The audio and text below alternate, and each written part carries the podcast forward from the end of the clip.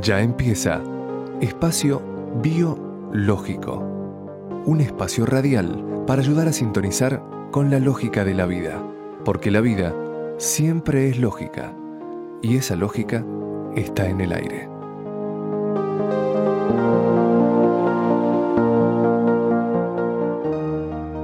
Auspician Prama, Alimentos Vivos. Prama, desde 1998, impulsando la alimentación consciente y fisiológica. Web prama.com.ar y Espacio Depurativo, desde Córdoba, asistiendo y conteniendo el proceso depurativo.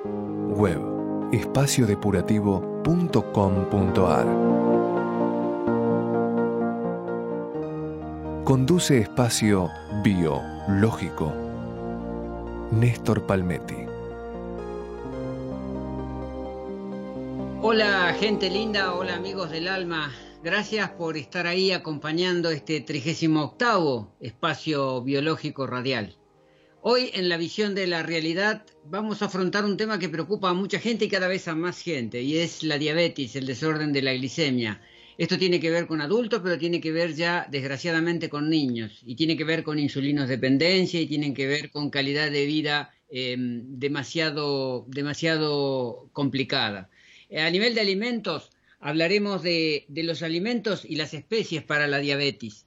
Eh, en entrevistas tendremos un testimonio sobre la resolución del asma y tocaremos el tema de las vías respiratorias y su relación con las prácticas depurativas y la, alimentación. Luego eh, nos referiremos en la parte higiénica a, todo el tema del reposo, eh, necesario y poco comprendido el reposo, y varios tipos de reposo. Así que va a ser un programa interesante, con mucha temática, mucha temática interesante. Ya volvemos desde aquí, desde el estudio del espacio depurativo en Villa de las Rosas, tras la Sierra, Córdoba, en instantes.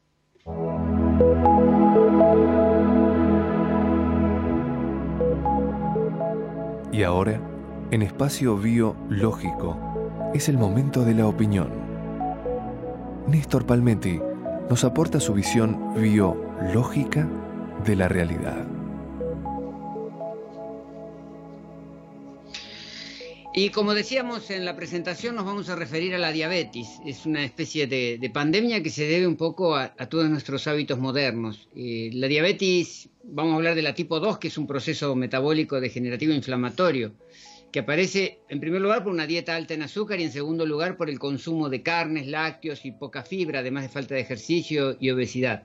También hay un alto porcentaje de depresión previo a la aparición de la enfermedad. Las experiencias en el Tree of Life, el centro Tree of Life de, Gabriel Cousen en Arizona, han demostrado que dentro de 21 días, 3 semanas, se ha, podido quitar la insulina y otros medicamentos orales y obtener azúcar en sangre inferior a 100 en, el 45% de las diferentes variables de, diabetes 2, incluyendo la insulinodependencia. Al 29% de los diagnosticados clásicamente con diabetes 1 les es posible dejar la insulina y tener un azúcar en sangre de 100 o menos después de estas tres semanas. Todas las células del cuerpo necesitan de la glucosa para vivir, pero la glucosa no puede entrar en ellas sin la ayuda de la hormona llamada insulina. Esta hormona se produce en la célula beta del páncreas y es liberata al torrente sanguíneo para que actúe como una especie de llave que abre la puerta de la célula a la glucosa. Si no hay insulina, la glucosa no puede entrar a la célula y se queda en la sangre. Esto es lo que se llama diabetes. Los diabéticos de tipo 1 pierden la capacidad de producir insulina ya que su páncreas deja de segregarla. Este tipo de diabetes es posible que aparezca a cualquier edad, pero lo cierto es que es más común en niños y jóvenes. El tratamiento consiste en la administración diaria de inyecciones de insulina.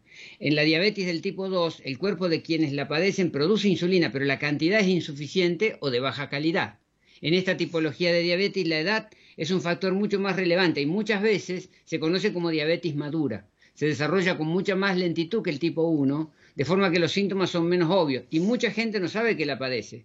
No siempre necesitan insulina, algo que es imprescindible en la diabetes 1. Ahora, obviamente, todo esto a qué responde?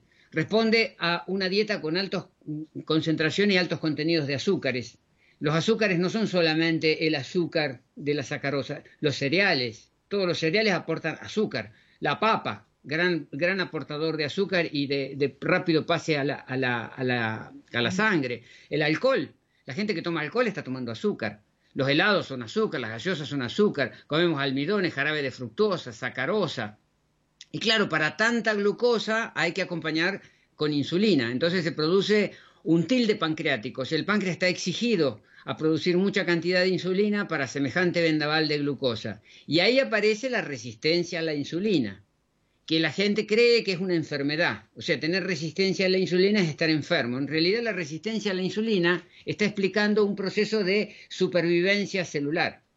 Cuando la célula está expuesta a mucho tráfico externo de glucosa y de insulina, se aturde. Es lo mismo que le pasa a usted si tiene un vecino, un vecino de departamento, un vecino de casa, que a las 3 de la mañana le pone música fuerte y usted no puede dormir. Tiene dos opciones. O le pega un tiro en la cabeza, cosa que no le aconsejo hacer porque va preso, pero si no le pega un tiro en la cabeza se tiene que comprar unos buenos tapones porque mañana a las 7 de la mañana se tiene que levantar para ir a trabajar y el vecino sigue con la música fuerte a las 3 de la mañana. Entonces con un buen tapón usted va a poder aislarse del ruido y va a poder sobrevivir.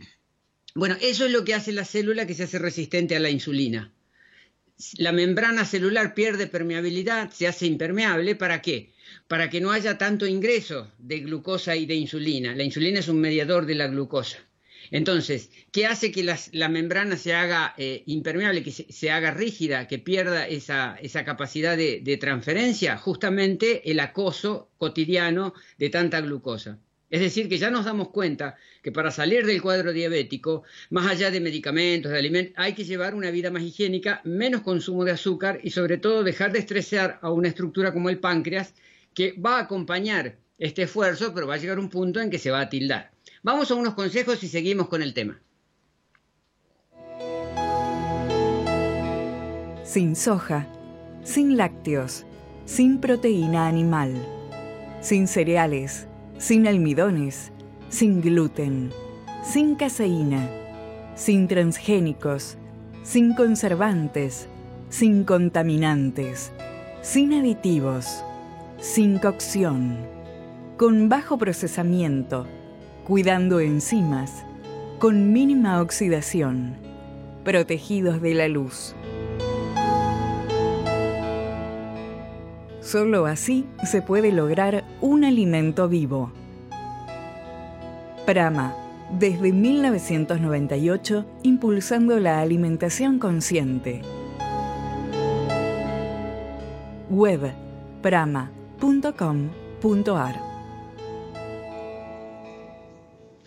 Y el saber ortodoxo se hace un lío con la diabetes. ¿Se acuerdan? Decían diabetes 1 de los, de los jóvenes, diabetes 2 de los adultos. Bueno, resulta que la diabetes 2 de adultos ahora se diagnostica en niños. Entonces ya le tenemos que cambiar eh, la orientación. Ya no es diabetes de adultos, sino también es diabetes infantil. Y luego aparece una historia. Ahora quieren hablar de diabetes tipo 3. Es decir, agregarle un numerito más a la secuela de, de diagnósticos. Y todo esto tiene que ver con la no comprensión de la causa profunda. Entonces vamos, vamos a intentar entender por qué se habla ahora de diabetes 3. Bueno, cada vez más especialistas insisten en denominar a la demencia presenil o enfermedad de Alzheimer como diabetes tipo 3.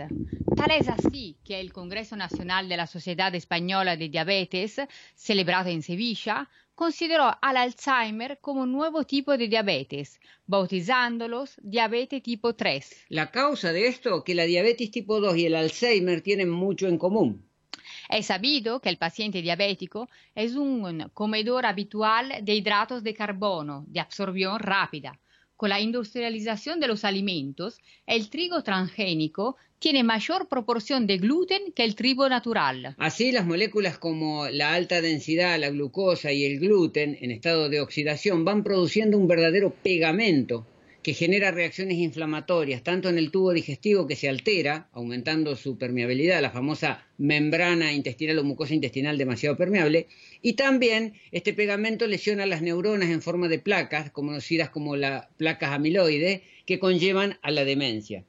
Como expresó el doctor David Perlmutter en su libro, en su libro Cerebro de Pan, cuando el cerebro se expone por años a recibir desde la sangre altas cantidades de glucosa y gluten, se va oxidando y muriendo. Si esto se acompaña de bajo colesterol por el uso indebido de drogas que lo bajan artificialmente, es mucho peor para la memoria y acelera el deterioro cognitivo y la depresión. Esto es para la gente grande y para los niños, bueno, nos empiezan a llegar muchos casos de diabetes infantil. Chicos de 7, de 9, de 11, que ya empiezan en la insulinodependencia. O sea, ya están diagnosticados como insulinodependientes y empiezan a hacer el consumo de la insulina. En estos casos, como son casos jóvenes, como son casos recientes, podemos lograr rectificaciones rápidas. Hemos visto muchos casos que en el proceso de 10 días del compacto estos niños pueden dejar la insulina y no necesitarla más porque rectifican rápidamente el medio. El tema es que esto no es posible cuando estos errores se vienen eh, llevando adelante en el tiempo por muchas décadas y eso es lo que pasa cuando la gente grande tiene que afrontar la diabetes. ¿Se puede resolver? Se puede resolver, pero va a costar un poco más. Es decir, cuanto más dejemos andar este, este, desorden, cuanto más lo cronifiquemos, más problemáticas eh, de, de dificultad vamos a tener y más tiempo nos va a requerir el proceso. Ahora, esto también tiene que ver con el sobrepeso, tiene que ver con la flora intestinal. Mucha gente dice, pero ustedes todo lo relacionan con la flora intestinal. Y sí, todo tiene que ver con los bichitos de la tripa. No nos vamos a cansar de repetirlo. La flora intestinal es del todo indispensable para la salud del cuerpo. Esos miles de millones de bacterias que componen la flora del intestino le protegen de las agresiones externas y aseguran el buen funcionamiento del metabolismo. Paradójicamente, la flora intestinal es a la vez fuerte y frágil. Es fuerte porque una buena flora intestinal es implacable contra los agentes externos y los problemas, pero es frágil porque se debilita rápidamente si no se la cuida, si no se la cultiva. Es como una plantita. Son plantitas que hay que cuidarlas, regarlas, abonarlas, tenerlas bien tratadas y muchas veces la gente no tiene ni idea de lo que comen estos bichitos. Y, y, tenemos que tener en cuenta lo que comen estos bichitos, lo que procesan estos bichitos, las reacciones que generan estos bichitos. Se trata de un ejemplo magnífico de cooperación entre organismos. Alojamos y alimentamos estas bacterias que forman la flora intestinal y a cambio ellas se encargan de protegernos y mantenernos sanos. Si descuidamos la alimentación y el ejercicio físico, corremos el riesgo de debilitar las bacterias buenas de la flora intestinal. Este riesgo es particularmente elevado si, por ejemplo, consumimos platos elaborados, alimentos industrializados y sobre todo la riqueza de consumos de almidones que forman parte de la dieta moderna. Una flora intestinal empobrecida conduce a una inflamación crónica de los intestinos. La inflamación permanente es nefasta para el cuerpo, ya que provoca una cantidad de problemas metabólicos como resistencia a la insulina, que el diabetes, aumento de almacenaje de grasas, sobrepeso, obesidad o calambres musculares para ir redondeando el tema de la diabetes, vamos a unos consejos y concluimos con algunas recomendaciones prácticas concretas para aplicar en la vida cotidiana, que luego ampliaremos en el capítulo de los alimentos. Muchos comprenden que hay que buscar una alternativa a los lácteos de origen animal. Prama te ayuda en esa búsqueda y te propone alternativas fisiológicas, vivas y gustosas mantecas de semilla elaborada con semillas de girasol, sésamo o zapallo, hechas con simple activación y sin agregado de agua, lo cual facilita su conservación, mejora su asimilación e incrementa su potencial nutricio. Queso rallado vegetal para espolvorear sobre sopas, ensaladas y comidas. Hecho a partir de semillas, levadura nutricional y especias. Prama alimentos fisiológicos, alimentos biológicos. Web prama.com.ar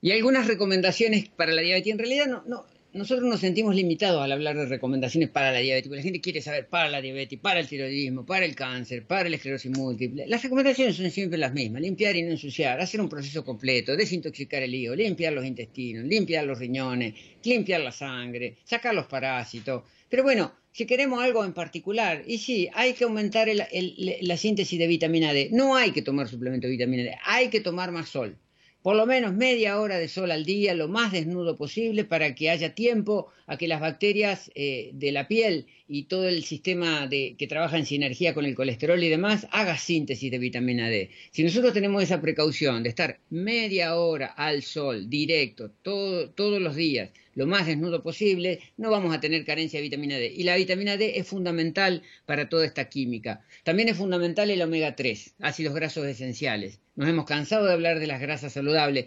Están en la semilla de chío, en la semilla de lino, en las hojas verdes, jugo de clorofila. Todo eso es aportador del omega 3, que es un elemento que mucha gente lo asocia al pescado, mucha gente, pero en realidad lo tenemos que ver del reino vegetal, que es nuestra fuente más, eh, más eh, eficiente, más fisiológica. Y luego también están eh, elementos claves. Hay un elemento clave que es el cromo. Bueno, el cromo. La persona con diabetes tiene deficiencia de cromo. El organismo necesita solo 200 microgramos diarios de este oligoelemento. Un gramo es un, microgramo. Un microgramo. Es la milionésima parte de un gramo. Eh, el cromo desarrolla un papel muy importante en el, metabolismo de la glucosa. Las fuentes de cromo, la levadura nutricional, una buena levadura nutricional, no, no el desecho de la, de la fabricación de la cerveza, sino la levadura nutricional aporta cromo, las espinacas, el brócoli, la lechuga, el pimiento verde, la cebolla, las manzanas, la uva, las nueces y semillas como el maní algunos hongos también son aportadores de cromo. Pero todas estas cuestiones siempre las tenemos que ver en un contexto. Luego vamos a ver algunas recetas sobre aplicación de estos elementos. Hay otro elemento importante que es el resveratrol, que es un antioxidante.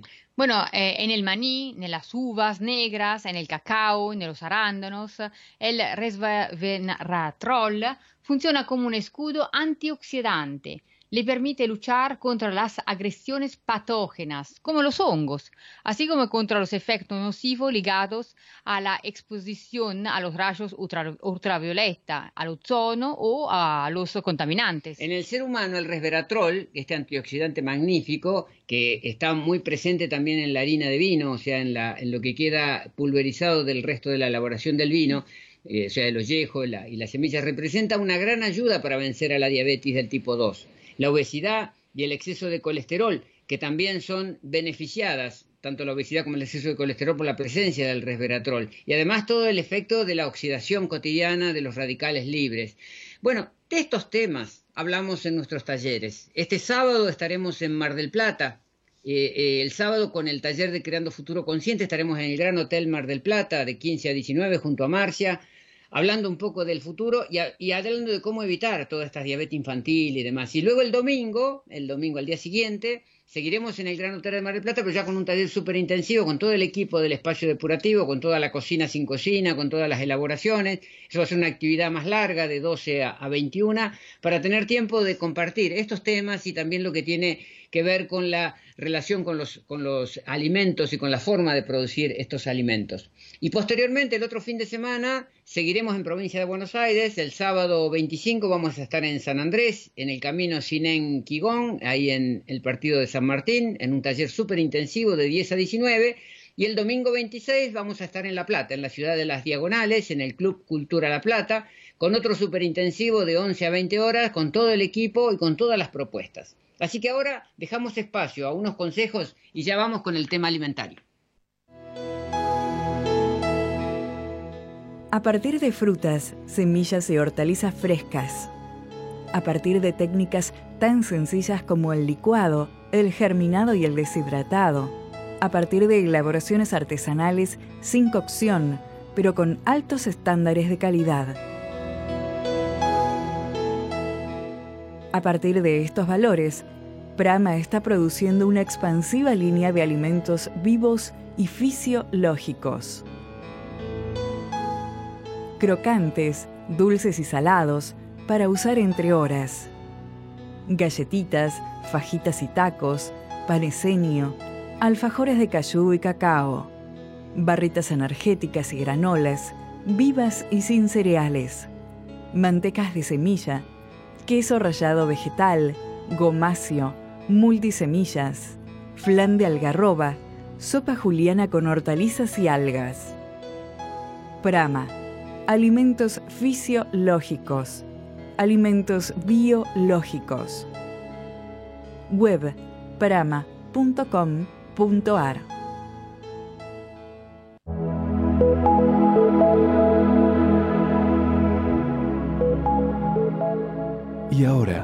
en espacio biológico, es el momento de hablar de alimentos vivos. Información, consejos, recetas simples y nutritivas. Todo biológico. Y si hablamos de alimento y hablamos de diabetes, aparece el primer mito, porque eh, en nuestra cultura se crea y se basa mucho en el tema de mitos. ¿Qué diabético no ha ido a su diabetólogo y el diabetólogo le dice, guarda con la fruta, eh, guarda, bájeme el consumo de fruta? Y no le dice nada de la carne, por ejemplo. O sea, la carne reclama mucha más insulina que, el azúcar de la fruta y además está creando un problema de acidosis, de desorden. Entonces a veces no se limita eh, la carne, pero sí se limita la fruta. Y, que la fruta genera un problema en la diabetes es una mitología. Justamente hay un estudio que proviene de Cuba eh, y ahí se, está estableciendo científicamente con bases de, estudio que esto de la fruta en la diabetes es un mito. El doctor Carlos Lamar, de Cuba, presenta un nuevo y revolucionario método de tratamiento para pacientes diabéticos con una dieta muy rica en azúcares, especialmente en fructosa, metabolizada sin necesidad de insulina. Sus manifestaciones, las del doctor Lamar, son respaldadas con más de 15 meses de experimentos clínicos cuidadosamente controlados que han demostrado notables mejorías en pacientes sometidos a esta dieta. Lamar considera que las manifestaciones y complicaciones de la síndrome de diabetes sacarina son debidas no a la hiperglucemia y glucosuria, sino a una deficiencia de combustión de azúcares, induciendo a una combustión incompleta de grasas. Proveyendo una ingestión muy alta en azúcares que contengan una proporción muy elevada de fructosa y evitando las grasas animales ricas en colesterol, el doctor eh, Lamar ha observado la estabilización de diabéticos del tipo frágil y mejorías notables en diabéticos con severas complicaciones como arteriosclerosis, hipertensión e hipercolesterolemia. De los azúcares alimenticios, la fructosa, lebulosa, es utilizada sin la necesidad de insulina bien utilizada en diabéticos como en no diabéticos.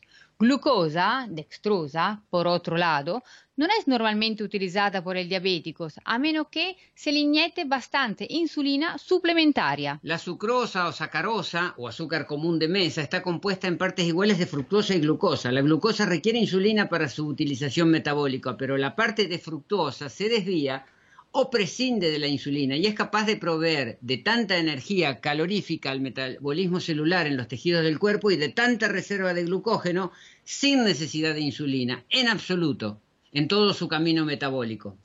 Dice el doctor Lamar que los síntomas de la diabetes mellitus son producidos por la combustión incompleta de las grasas, ya sean ingeridas como alimento o las que provienen de las reservas del cuerpo. Esto es el resultado de que no haya suficiente azúcar quemado, ya sea por falta de insulina, como en el diabético no tratado, o porque la dieta se aplica de forma demasiado restrictiva en proporción de azúcares para la cantidad de grasa ingeridas. Esto sucede en el caso de los métodos tradicionales del manejo diabético, en los que los azúcares son normalmente restringidos por las recomendaciones médicas y las grasas son normalmente dadas en cantidades excesivas para la posibilidad de la máquina metabólica del cuerpo para utilizarlos en presencia de la combustión del hidrato de carbono reducido. Cuando se toma suficiente fructosa en la dieta, las células del cuerpo obtienen la mayor parte de su energía combustible necesaria de este azúcar y entonces, entonces es requerida menos insulina para utilizar glucosa adicional. La fructosa ayuda también a ahorrar las proteínas y contribuye al mantenimiento de un balance normal de nitrógeno, reduciendo la necesidad de neogluco, eh, de los aminoácidos. Y aquí lo vemos en la práctica. Todo esto que está disponible es un estudio cubano interesante que podemos enviarlo por mail si nos lo piden al, correo electrónico de info Lo vemos en la práctica, decimos, porque nuestros huéspedes, diabéticos o no diabéticos, tienen eh, necesidades de consumo de un kilo diario de manzana cuando están preparándose para la hepática, consumen otras frutas, consumen licuado, también consumen jugo de clorofila y todos los diabéticos bajan la necesidad de insulina y normalizan los niveles de glucosa en sangre. En semana próxima, justamente en, el, momento de las entrevistas, vamos a tener un testimonio respecto a cómo se maneja la, la, insulina, cómo se maneja la glucosa después de un proceso depurativo y durante las prácticas de las limpiezas hepáticas profundas, del desparasitado, porque en realidad la diabetes nos está demostrando de que esto es un trabajo de ver todos los, eh, los aspectos y no solamente algunas cuestiones. Así que vamos a unos consejos y volvemos ya con recomendaciones prácticas alimentarias. El espacio depurativo es un ámbito profesional que brinda asistencia, asesoramiento, supervisión, entrenamiento y contención para poder gestionar y sostener el proceso depurativo, con distintas propuestas. Compacto de 5 o 10 días, compactos para recursantes, programas para niños, talleres depurativos, talleres de cocina sin cocina, entrevistas y consultas personalizadas. Espacio Depurativo, en Villa de las Rosas, tras la Sierra, Córdoba. espaciodepurativo.com.ar Y recomendaciones alimentarias para el diabético. Bueno, ¿quieren tomar una lista? Nueces, aceite de coco, brócoli, algas, paltas, espinacas, semillas de lino y de chía, maní, maní crudo, uvas negras, cacao, cacao amargo, masa pura de cacao, arándanos, canela, cúrcuma, clavo de olor, ajo, fenogreco. Ustedes dirán, bueno, pero ¿cómo usamos todas estas cuestiones? Bueno, la página web de, de, prama.com.ar en muchas de estas recomendaciones, muchas de estas recetas, muchas monografías, pero con la ayuda de Marcia y de, algunos, eh, algunos conceptos eh, de aplicación práctica, nos referimos, por ejemplo, al brócoli. El brócoli es fundamental para un diabético. Es fuente de fibras, vitaminas, minerales, tiene hierro, potasio y tiene cromo. Cromo es un mineral clave, ya lo hablamos, para el manejo de la glucosa y de la insulina. Tiene fitoquímicos protectores, tiene flavonoides antioxidantes, la cuercetina, que mejoran el control de la glucemia. ¿Qué podemos hacer con brócoli, Marcia? Bueno, eh, hoy elegimos una, una, receta de ceviche de brócoli. Por los ingredientes necesitamos 10 eh, flores de brócoli ya lavado y escurrido, una cebolla pequeña, que puede ser eh, blanca o morada, siempre cortada fina, medio morrón rojo cubeteado, una palta, dos limones exprimidos, dos cucharadas de sal marina, puede ser sal marina enriquecida, aceite de oliva a gusto. La preparación es rápida. Mezclamos las verduras en un bol, incorporamos el jugo de limón y la sal, amasamos con las manos para integrar y dejamos macerar toda la noche. El día siguiente, en el momento de servir, se puede descartar exceso de, jugo y se agrega la palta cubeteada y el aceite de oliva. O sea, esta es una forma como de prepararlo al brócoli, porque para mucha gente no está preparado para el brócoli crudo, entonces esta es una forma. Otra forma del brócoli es el kimchi. El kimchi. Eh, metiendo el brócoli, metiendo el coliflor en kimchi, logramos que se vaya haciendo una predigestión. Esto es lo mismo, es una maceración durante la noche y una comida al día siguiente. Otro elemento importante es la canela. Estudios recientes demuestran que la corteza de la canela ayuda a bajar el azúcar en sangre. Activa enzimas esenciales en el organismo que estimulan receptores en las células para que respondan eficazmente a la insulina. Aumenta el metabolismo de la glucosa unas 20 veces. Aporta un compuesto bioactivo que tiene efecto similar a la insulina. La canela retrasa el vaciado del estómago, lo cual reduce el incremento del azúcar en sangre y aporta polifenoles y flavonoides eh, que son antioxidantes y que actúan como sensibilizantes a la insulina y a su actividad en las células adiposas. Veamos cómo usar la canela, miles de maneras, ¿no? Miles de maneras la, la canela. Una mm, que hemos elegido para hoy es como un postrecito en la media mañana. Eh, mezclamos una cucharadita de canela en polvo con una cucharadita de aceite de coco y la untamos sobre una rodaja de manzana. O sea, una cosa muy simple. Hay mucha gente que la canela la usa y con buen criterio forma parte de nuestro masala dulce. Sí. Eh, ojo, ojo, no la canela sobre el arroz con leche, ¿no? Porque cuando éramos chicos nos daban el arroz con leche o la mazamorra espolvoreada con canela. Sí, la canela es muy buena, pero el arroz con leche es una bomba que va todo lo contrario a lo que necesita el diabético. Otra especie magnífica para el diabético es la cúrcuma. Esa cúrcuma que a veces se usa como tinte por su capacidad de, teñir tejidos, reduce los niveles de azúcar en sangre Y los curcuminoides, que son los compuestos activos dentro de este tubérculo, eh, ayudan al control de la diabetes. ¿Cómo usamos la cúrcuma? También, como la canela, de mil maneras. De mil maneras. Eh, se, pueden agregar en sopas, añadir en ensaladas, en variados licuados y eh, acompañarla con mayonesas. Por ejemplo, un uso que nosotros le damos a la cúrcuma, o que ahora estamos haciendo quesos de semilla, estamos haciendo quesos de maní. El maní crudo es difícil de digerir, es una leguminosa complicada, pero si al maní lo procesamos, lo activamos, lo convertimos en un fermento, o sea, lo fermentamos, lo predigerimos a través de la fermentación, podemos armar un lindo quesito enorme, el cual le damos el colorcito de queso justamente con la cúrcuma. Entonces, entre la cúrcuma y el maní tenemos un queso de semilla de maní que ayuda muchísimo al diabético. Entonces ahí tenemos la cúrcuma y el fermentado también. Exacto. Y las semillas de lino y de chía, por su aporte en omega 3, por su contenido en fibra soluble, porque ayudan al cuerpo a metabolizar mejor el azúcar en sangre.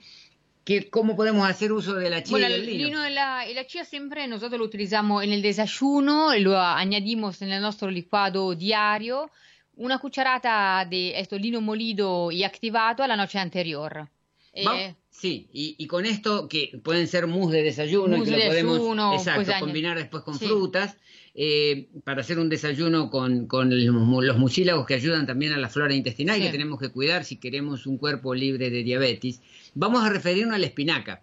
Una, un vegetal, una hortaliza que es muy conocida, es rica en fibra, en hierro y en ácido fólico, pero estudios orientales demuestran que este ácido fólico presente en la espinaca no es solo útil en niños y embarazadas, sino en diabéticos porque crea un escudo protector frente a problemas cardíacos causados porque el diabético tiene un alto nivel de glucosa en sangre y tiene un sistema cardiovascular en riesgo. Así que el uso de la espinaca es buenísimo para el diabético. Y Marcia nos va a compartir algo como aplicarle la espinaca. Claro, simple, una ensalada para los niños y para los grandes, que normalmente nosotros la llamamos ensalada Popeye, eh, donde los ingredientes es un manojo de espinaca siempre lavado y cortado, tres naranjas peladas y cortadas en juliana, dos cucharadas de semilla de sésamo activada seis horas antes, un cuarto de taza de aceite de oliva, dos cucharadas de salsa de soja, dos cucharadas de vinagre de manzana. La preparación es simple. En un bol mezclamos los condimentos, añadimos el resto de los ingredientes, mezclamos, servir y decoramos a gusto. Bueno, ya tenemos bastante sugerencia, tenemos una lista de elementos, podemos usar el cacao, podemos usar muchas cosas, pero sobre todo cuidar el, el, complejo, complar, la completud, ver el contexto, ver, ver la necesidad de alinear flora intestinal, alinear riñones, alinear el hígado, los bichos, la sangre, la linfa, el oxígeno, la actividad física, la exposición al sol, el caminar descalzo. Así que vamos a cerrar con el tema alimentos, dejamos espacio a buenos consejos y nos reencontramos en instantes. ¿Pensabas que haciendo alimentación viva ibas a tener que renunciar a tus panificados, a tus crackers, a tus fajitas, a tus galletitas? Para nada. Prama se ocupó de eso y te lo resolvió. Con hortalizas y semillas hemos creado una línea alternativa y viva de panificados. Ahora tenés disponible tus fajitas saladas de zanahoria, tomate o lino, tus galletitas dulces de coco, almendra, limón, cacao o marmoladas tus tacos, tu paneseño hecho con germinado de sarraceno, sin cereales, sin almidones, sin cocción, crujientes, sabrosos, crocantes. Prama, facilitando la alimentación viva, con envíos a domicilio a todo el país. Correo ventas ¿Querés difundir tu evento, marca o espacio? Llámanos al 4861-9620 o al 4861-9654 y preparamos una propuesta a tu medida. Ensaladaverde.com te conecta.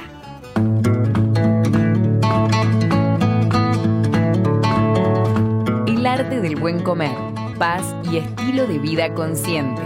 Alimentación viva, yoga y depuración. El arte del buen comer todos los jueves de 10 a 11 horas, Buenos Aires. Conduce Matías Amadasi.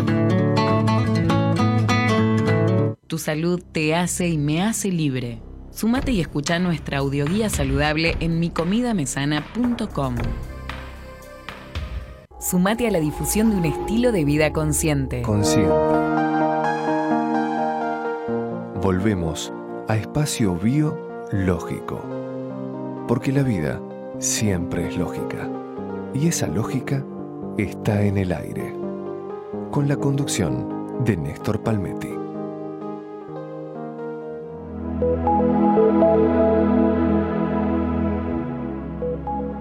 Y ahora, en espacio biológico, es el momento de la entrevista para compartir experiencias con la lógica de la vida. Estamos con Luis Espósito, eh, quien ha visitado ya el espacio depurativo, quien se está yendo y queríamos que nos deje sus impresiones, sus experiencias de este, de este tránsito nuevo sobre un proceso depurativo que ya conocía, pero que le ha servido para poder resolver algo crónico que a mucha gente le afecta y que a mucha gente le mina su calidad de vida. Luis, ¿qué, qué tal? ¿Cómo estás? ¿Y cómo salís de este, de este proceso depurativo? Hola, Néstor. Eh, bueno, mira, por un lado yo tengo 58 años, eh, vivo en Capital y desde hace 30 años eh, padecía asma eh, la única forma de poder mitigarlo era a través de PUF o corticoides, que realmente eso, digamos, con relación a lo que era mi calidad de, vida, como que la bajaba muchísimo. Em, soy vegetariano desde hace más de 10 años. lo que sí en mi dieta incluía harinas y lácteos. El tema del asma, desde el punto de vista de lo que es la medicina alopática, era como que ya era algo crónico y no tenía solución. Entonces, eh, durante estos 30 años yo lo asumí que ya era mi, mi vida y iba a terminar así. Eh, ocurrió que eh, aproximadamente hace seis meses llegué a un punto de eh, no poder abrocharme los zapatos, eh, porque también tenía exceso de peso, casi 94 kilos. Claro, porque una cosa va llevando a la otra. Exactamente. los mismos corticoides generan en el cuerpo una necesidad de compensar y, eso también va a generar como una especie de, encapsulamiento de la toxina. Sí, y yo estaba convencido que la dieta, bueno, me cuido, como vegetales, como frutas, pero no tenía en cuenta que... Eh, era como adicto a las harinas y a los lácteos. Eh, bueno, eh, a través de una, charla que diste ahí en Fundación Columbia, fui y me pareció muy interesante el enfoque que eh, presentabas y me decidí en noviembre de venir aquí al espacio depurativo. Lo que es increíble es que después del cuarto día, yo estas crisis de, asma las dejé de tener. O sea, mientras estabas transitando los 10 días. Exactamente, exactamente.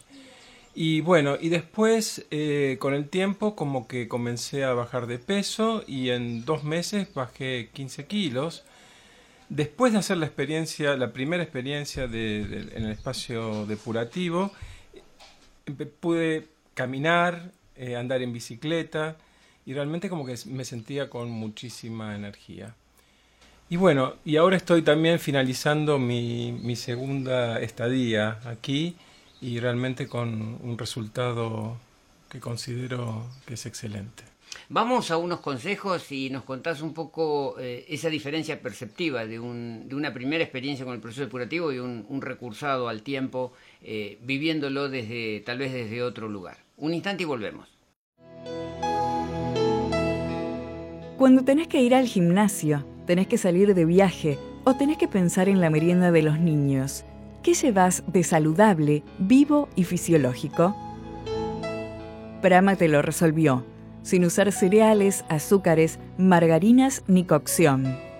Así nacieron las nuevas barritas vivas, crocantes, fisiológicas, sabrosas, energéticas y saciantes. En sus tres sabores, naranja, limón y con la exquisita masa pura de cacao. Prama, alimentos fisiológicos, alimentos biológicos, web prama.com.ar, con envíos a domicilio a todo el país.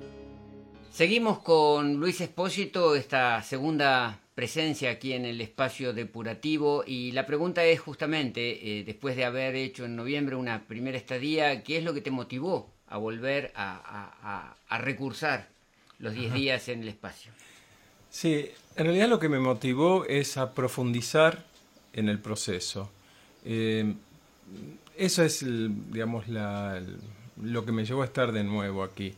Y en ese profundizar es eh, conocer más desde el punto de vista del enfoque teórico, volver a hacer toda la, experiencia de limpieza hepática, eh, que realmente es como que a veces en la ciudad se torna un poco difícil eh, llevar, digamos, todas estas prácticas.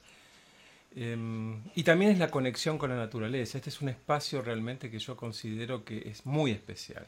Sí, es como que uno sale del ambiente a veces más tóxico de la ciudad y puede relajarse en un ambiente de naturaleza. Ahora bien, la pregunta es esta. Vos estás en Buenos Aires, tenés una actividad bastante estresante, también bastante demandante. ¿Cómo te resultó ese sostener luego de la primera experiencia y hasta llegar a esta segunda experiencia, en la vida cotidiana, cómo sostener los seis andariveles? Es posible, realmente es posible. Yo también viajo bastante. Eh, me he llevado, estando en un hotel, me he llevado una, licuadora para tomar mis, mis licuados. Eh, pero lo que sí veo es posible, a veces eh, hay que decir que no. la vida social. La vida social, exactamente. ¿Y cómo te resultó? Es decir, ¿te pudiste plantar? ¿No tuviste conflicto a nivel no, de no tuve No, no tuve conflictos ni a nivel, ni a nivel de amistades ni, ni de trabajo. Es posible sostenerlo.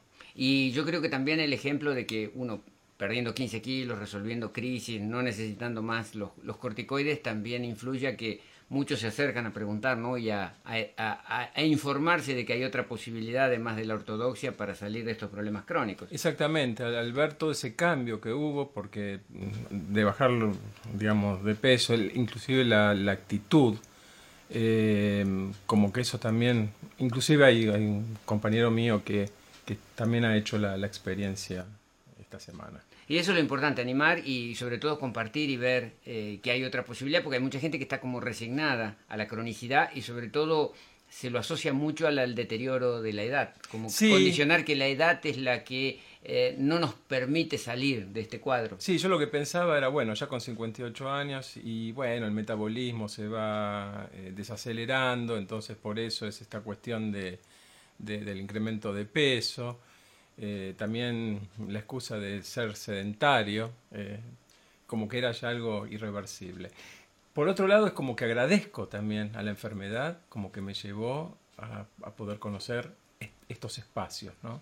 Y con la actividad física, porque claro, el, trabajo eh, administrativo, el trabajo, digamos, de, de, oficina a veces nos aísla de la posibilidad de la actividad física. Claro, el, como punto de partida fue empezar a caminar por lo menos 30 minutos por día, inclusive me voy al trabajo en bicicleta, son dos kilómetros de ida más dos kilómetros de vuelta y eso es como que fue complementando también la, actividad física. Claro, uno se busca las formas de poder estar en todo lo que fisiológicamente el cuerpo demanda y satisfacerlo, no solamente con un alimento fisiológico, sino también con hábitos. Diferentes. Exactamente. Y la otra cosa es poder dormir mejor, no roncar, eh, tener mucha más energía.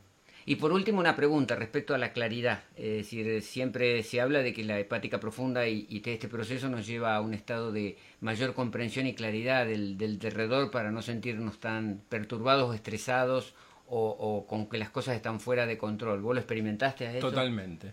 Es una, claridad total.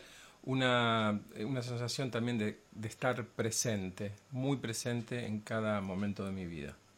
Muy bien, Luis, gracias por este compartir, porque a veces también eh, hay muchas personas que evitan este, este, este eh, mostrarse, eh, como desnudarse frente al, público, pero yo creo que son las, los compartires que ayudan a que los demás se puedan estimular y puedan perder el miedo, creer que es posible y sobre todo experimentar que es posible salir de las enfermedades crónicas, salir de, las, de los problemas de vía respiratoria y tener una mejor calidad de vida, tengamos la edad que tengamos. Sí, yo estoy totalmente agradecido al espacio eh, depurativo y por supuesto a todo el, trabajo que, venís haciendo, que es eh, en realidad abrir conciencias. Ok, muchas gracias y buen retorno. Muchísimas gracias. Y este testimonio de Luis Espósito nos demuestra la conexión que hay entre la cuestión alimentaria depurativa con estos problemas que a veces se hacen crónicos, como el asma, como los enfisemas no tabáquicos y como todos estos desórdenes de las vías respiratorias. Hay que recordar cosas importantes. El colon, el intestino grueso y el pulmón son órganos pares. Esto lo sabe la medicina china, la medicina ayurvédica. Trabajan en sintonía y en eh, tándem. Entonces, si nosotros tenemos el colon deficiente, el colon eh, colapsado, evidentemente que eso se va a traducir en la vía pulmonar. Nosotros acá vemos al revés, cuando se trabaja el colon, se lo limpia el colon, se limpian las vías respiratorias. Después tiene que ver los bichos, o sea, la parte de parásitos. los pulmones se, convierten en una especie de eh, cueva donde se desarrollan muchos de estos bichos. Y también tiene que ver la parte alimentaria. Si nosotros vivimos comiendo moco, gluten y caseína, la pizza, la pasta, el fideo con el queso, el gluten y la caseína son formadores de moco, ese moco termina en las vías respiratorias y colapsa el pulmón. El pulmón no es un órgano para moco, es un órgano para un tráfico gaseoso. Tiene que haber una absorción del oxígeno, una excreción del anhídrido carbónico en, forma de toxina, y los alveolos, los alveolos pulmonares tienen una pared común con los capilares que derivan toxemia. Cuando nosotros hacemos circular por, el sistema sanguíneo mucha toxicidad, eh, los transferimos a la, pared pulmonar, o sea, van al ámbito pulmonar. Y, como decimos, el pulmón no está preparado para sólidos.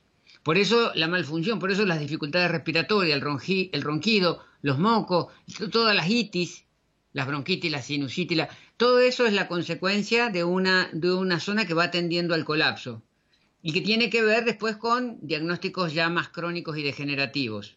Y acordémonos, que hay una emoción que nos está diciendo que eh, la vía respiratoria está colapsada, que es esa sensación de agobio. Es una, es una crisis que se, se, da en esta época del año, en el otoño. Entonces tenemos que vencer la gravedad, las posturas de colgado, ya vamos a hablar de algunos reposos luego, el tema de las posturas invertidas como la vela del yoga, trabajar con plano inclinado, o sea, con la cama con los pies más altos que la cabeza, prácticas de jadeo, alimentación cruda, la clorofila, el oxígeno, las enzimas, en fin, todo lo que hace el proceso depurativo para tratar de salir y poder dejar atrás todas las patologías que tienen que ver con las vías respiratorias. Vamos a unos consejos y volvemos con la parte higiénica. Comer vivo no significa renunciar al placer gustativo. Sorprende a tus amigos en las reuniones con los nuevos snacks vivos de Prama. Sabrosos, crujientes, vivos, nutritivos, con texturas novedosas, hechos a partir de hojas, semillas, hortalizas y especias, con ayuda del deshidratado que no altera sus propiedades. Prama, facilitando la alimentación viva, con envíos a domicilio a todo el país. Web prama.com.ar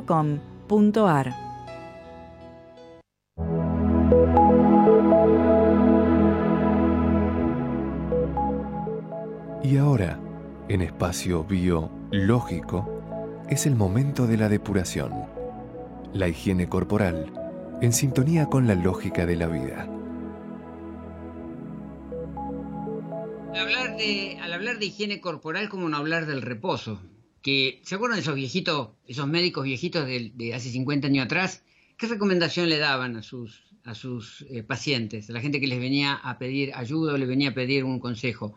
Y mi hijo, hágase un par de días de ayuno y reposo. O sea, el reposo era una práctica terapéutica, es decir, te lo daban en una receta, reposo. Y todos los ritmos naturales siguen la ley del péndulo, es decir, del ritmo. Así que existe la ley de la actividad que debe ir acompañada por el reposo.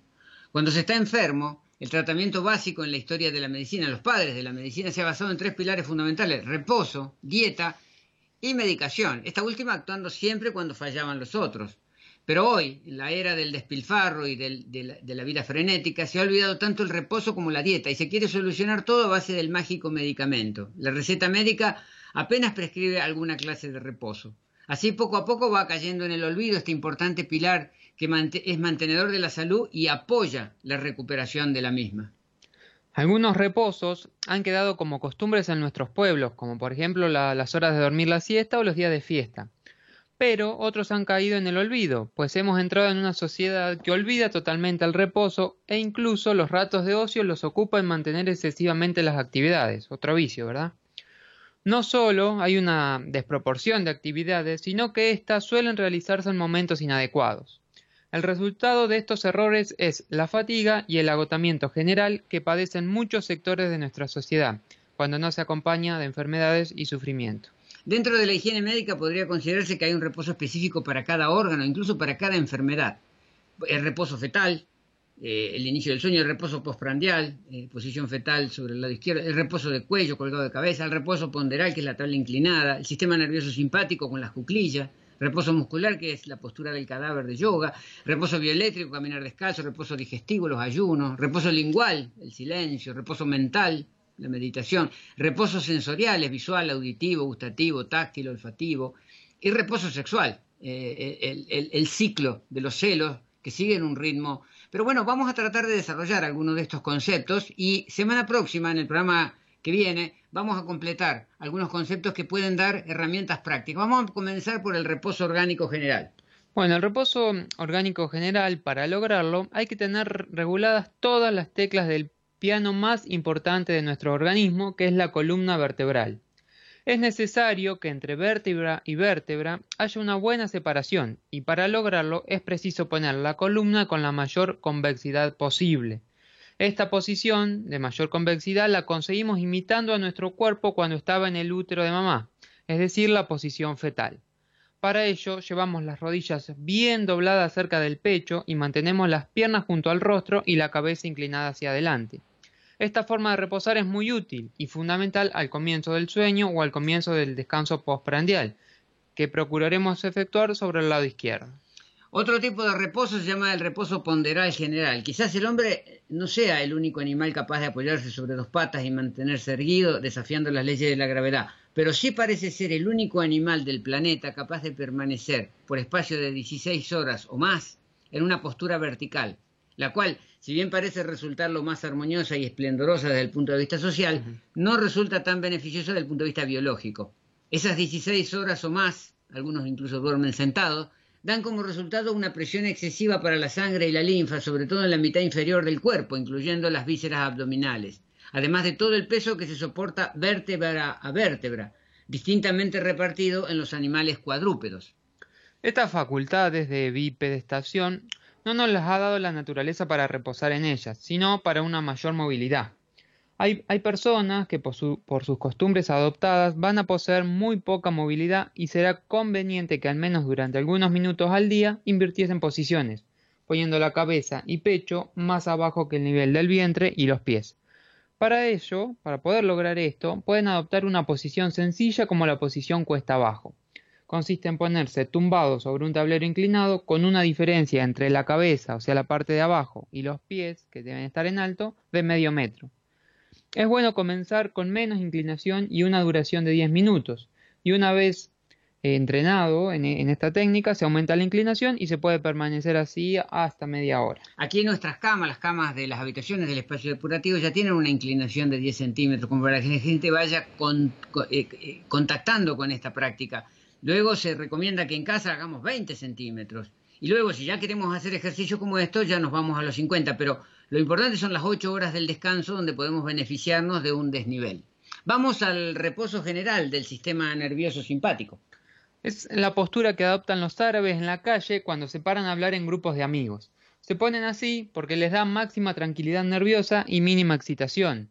Esto no puede suceder en nuestra civilización, ya que es una postura no muy bien vista socialmente. Acá se prefiere sentarse en una silla que causa justamente el efecto contrario. La posición de reposo se realiza en cuclillas, la misma posición de defecar y la misma posición de parir, con los talones bien apoyados en el suelo, separados entre sí. Se doblan las rodillas hasta casi quedar sentados sobre los talones, se dejan pender los brazos entre las rodillas hasta que estos la toquen. Las manos se apoyan en el suelo, con la segunda o tercera falange de los dedos. La cabeza se deja caer hacia adelante eh, con el pecho. Y esta postura la podemos practicar en casa unos minutos cada hora o cuando no sea posible.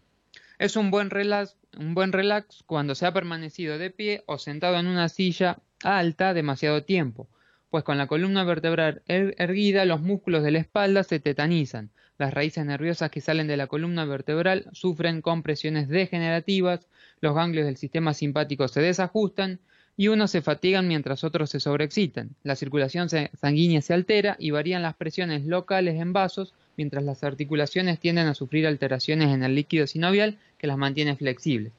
Y todo esto por no realizar una postura que no nos vendría mal de vez en cuando, Néstor justamente eh, hay mucha gente que dice, bueno, pero ustedes están leyendo cosas y nos están contando cosas, yo la quisiera tener escrito, mándenos a pedir al info arroba les mandamos unos mails para que todos estos apuntes, todas estas eh, recomendaciones las puedan ver con más tranquilidad o puedan escuchar las versiones diferidas del programa cuando está ya subido a, Miss Clow. Vamos a unos consejos y seguimos con más reposo. Consideramos que condimentar es una forma inteligente, gustosa y divertida para acentuar los sabores y ordenar nuestra flora microbiana. Siguiendo la antigua tradición hindú de los masalas, Brahma creó distintas combinaciones equilibradas de especias para diferentes momentos. Así nacieron nuestros masalas, sabor italiano, sabor picante, sabor herbal, sabor dulce. Masalas para agregar a tus sopas, licuados, ensaladas, postres, mantecas. Prama, alimentos fisiológicos, alimentos biológicos. Web prama.com.ar Y siguiendo con el tema del reposo, eh, reposo onírico. Eh, es la posición que adoptamos para el sueño. Muchas personas, por pasar más de 16 horas con el tronco erguido, no van a poder compensar este desgaste cuando pongan el cuerpo tumbado en horizontal durante las 8 horas del descanso. Por eso será mucho mejor adoptar una postura inclinada, colocando estos tacos que decíamos de 20 centímetros de altura en los pies de la cama. Así se va a dormir toda la noche y cuando haya eh, mayor eh, avance de la edad se podrá incluso prescindir ya de la almohada. Durante el sueño, eh, domina el sistema vagal o parasimpático, el mismo que estimula la digestión. Si hay mejor riego de cabeza, el centro nervioso del vago o neumogástrico se beneficiará con ello. El vientre se descongestionará y no se perturbará el sueño con eh, pesadillas o insomnio. Descansarán las piernas de las presiones producidas por sangre y linfa durante el día y se va a reducir la excitación de los órganos genitales. Además del cuerpo inclinado, podemos hablar de otras formas fisiológicas de dormir, como es el hacerlo boca abajo o del lado izquierdo encogido en posición fetal. Para la mujer, sobre todo para la que ha sido gestante, será mejor adoptar la postura boca abajo, ya que con ella volverán a su sitio y con la tensión adecuada los ligamentos uterinos y con ellos los órganos del bajo vientre. Además, adoptará por unas horas una postura que mantienen los animales a todas horas y que les resulta bastante beneficiosa. La postura del lado izquierdo tiene una pregunta polémica. ¿Se comprime el corazón? Sí, se comprime. Pero el corazón durante el sueño reduce su trabajo al mínimo y por lo tanto no le va a afectar la compresión. Mientras que por otra parte, esta postura descomprime el hígado, que con esto sí que sale favorecido, ya que el hígado presenta sus horas de máxima actividad durante el sueño y por tanto le hacemos un gran favor al no comprimirlo. Vamos al reposo muscular general. Este es el indicado para superar el cansancio psíquico, que es el que tienen muchas personas que se levantan más cansadas que cuando se acuestan. Recordemos además que únicamente el hombre relajado es creador y las ideas le llegan como relámpagos. Se consigue practicando la postura de yoga sabásana o del muerto, que consiste en todo el cuerpo, entendido, tendido en el piso, reposa sobre el suelo o la alfombra. Cuidamos que las lumbares también reposen, si no, doblamos un poco las rodillas para que estas vértebras toquen el suelo y después las vamos estirando despacio. Relajar bien la boca, los pies, las manos, estas con las palmas hacia arriba. Eh, la respiración debe ser abdominal sin esfuerzo a través de la nariz. Hay que cerrar los ojos y concentrar la atención en el entrecejo, como si se fuese a ver algo. No pensar en nada, despejar bien la mente y permanecer así el tiempo que sea posible hacerlo siempre que se, encuentre cansado, ¿verdad? Esta práctica ya la empiezan a hacer en algunas empresas orientales, en Japón, por ejemplo, que les dan una pausa, pausa de entre horas de la jornada laboral eh, corrida y, dejan practicar el, el justamente para que eh, ese personal vuelva a su actividad con mayor eh, energía y sobre todo con mayor capacidad de concentración. Y luego hay un reposo que también se practica aquí en el espacio, se invita a practicar, que es el reposo bioeléctrico. El hombre, situado en la Tierra, es un gran captador de energías, entre otras la electricidad atmosférica y todo lo electrostático que viene de la vida moderna, que esto se deriva a tierra con facilidad si se está descalzo y en contacto con el suelo. Desgraciadamente, el hombre anda siempre calzado, con eh, suelas aislantes de goma, y ya no deriva a tierra esta electricidad, por lo tanto se va recargando progresivamente. Más en concreto, este abuso de sobrecarga, con impedimento de derivación, va a producir una acción negativa en las sinapsis nerviosas de la acetilcolina. Estos impulsos que no llegan a darse con normalidad originan un envejecimiento prematuro de la sinapsis y de toda célula nerviosa en general, sin posibilidades de regeneración, pues cada célula nerviosa tiene una vida larga. De aquí se deduce la importancia de este reposo bioeléctrico. Se suele practicar a una hora determinada, que puede ser a la hora de pausa en el trabajo para recuperar la mirada hacia el interior de uno mismo. También es buena hora el amanecer, con el rocío de la mañana y al atardecer. La postura se realiza descalzo, arrodillado sobre el suelo, sentado en los talones y con el empeine de los pies apoyado en el suelo, frente al sol, inclinado hacia adelante hasta tocar con la cabeza en el suelo, y se respira lenta y profundamente durante varios minutos. Esta postura de reposo no solo beneficia el sistema nervioso central, sino también el vegetativo y sobre todo el simpático y toda la circulación sanguínea. Va bien a los súper excitados, tan frecuentes en esta sociedad, que no saben reposar en su jornada de trabajo, lo que los hace descontentos y soberbios. Ayuda también a saber utilizar la voluntad para el bien de uno mismo y de los demás. Vamos, podemos seguir con mucho más reposos, tenemos una cuestión de tiempo, pero en la próxima, en el próximo programa, vamos a continuar con la ayuda de, Facu con estas eh, recomendaciones que son tan útiles, que las podemos practicar en cualquier momento, que no tienen efecto secundario, que no tienen contraindicaciones. Así que vamos a los últimos consejos y ya con la despedida de este espacio biológico. En la alimentación cruda están vivas nuestras tradiciones ¿Qué cosa más característica que nuestros alfajorcitos? Prama te ofrece los mejores alfajores vivos, hechos a partir de castañas de cayú, masa pura de cacao, dátiles y frutas frescas. Para llevar en viaje y excursiones, para la merienda de tus hijos, para hacer un presente o para un momento de gratificación. En dos sabores, cacao y naranja. Prama, facilitando la alimentación viva webprama.com.ar. Correo ventas@prama.com.ar. Y esto ha sido todo por hoy. Semana próxima estaremos ya con el 39 espacio biológico, tocando todos estos temas, la visión biológica de la realidad, los alimentos, entrevistas, la parte higiénica, donde vamos a seguir con las prácticas del reposo. Así que gracias a, Facu, a Marcia, a Clara en Controles, y nosotros volveremos el próximo miércoles. Eh, recuerden siempre que estos programas se suben a partir de mañana a mixflow.com barra ensalada verde, o sea que los podemos escuchar en cualquier momento del día. Eh, y volveremos semana próxima siempre con una hora para más calidad de vida, más empoderamiento y más expansión de la conciencia. Abrazo de luz para todos ustedes, amigos del alma.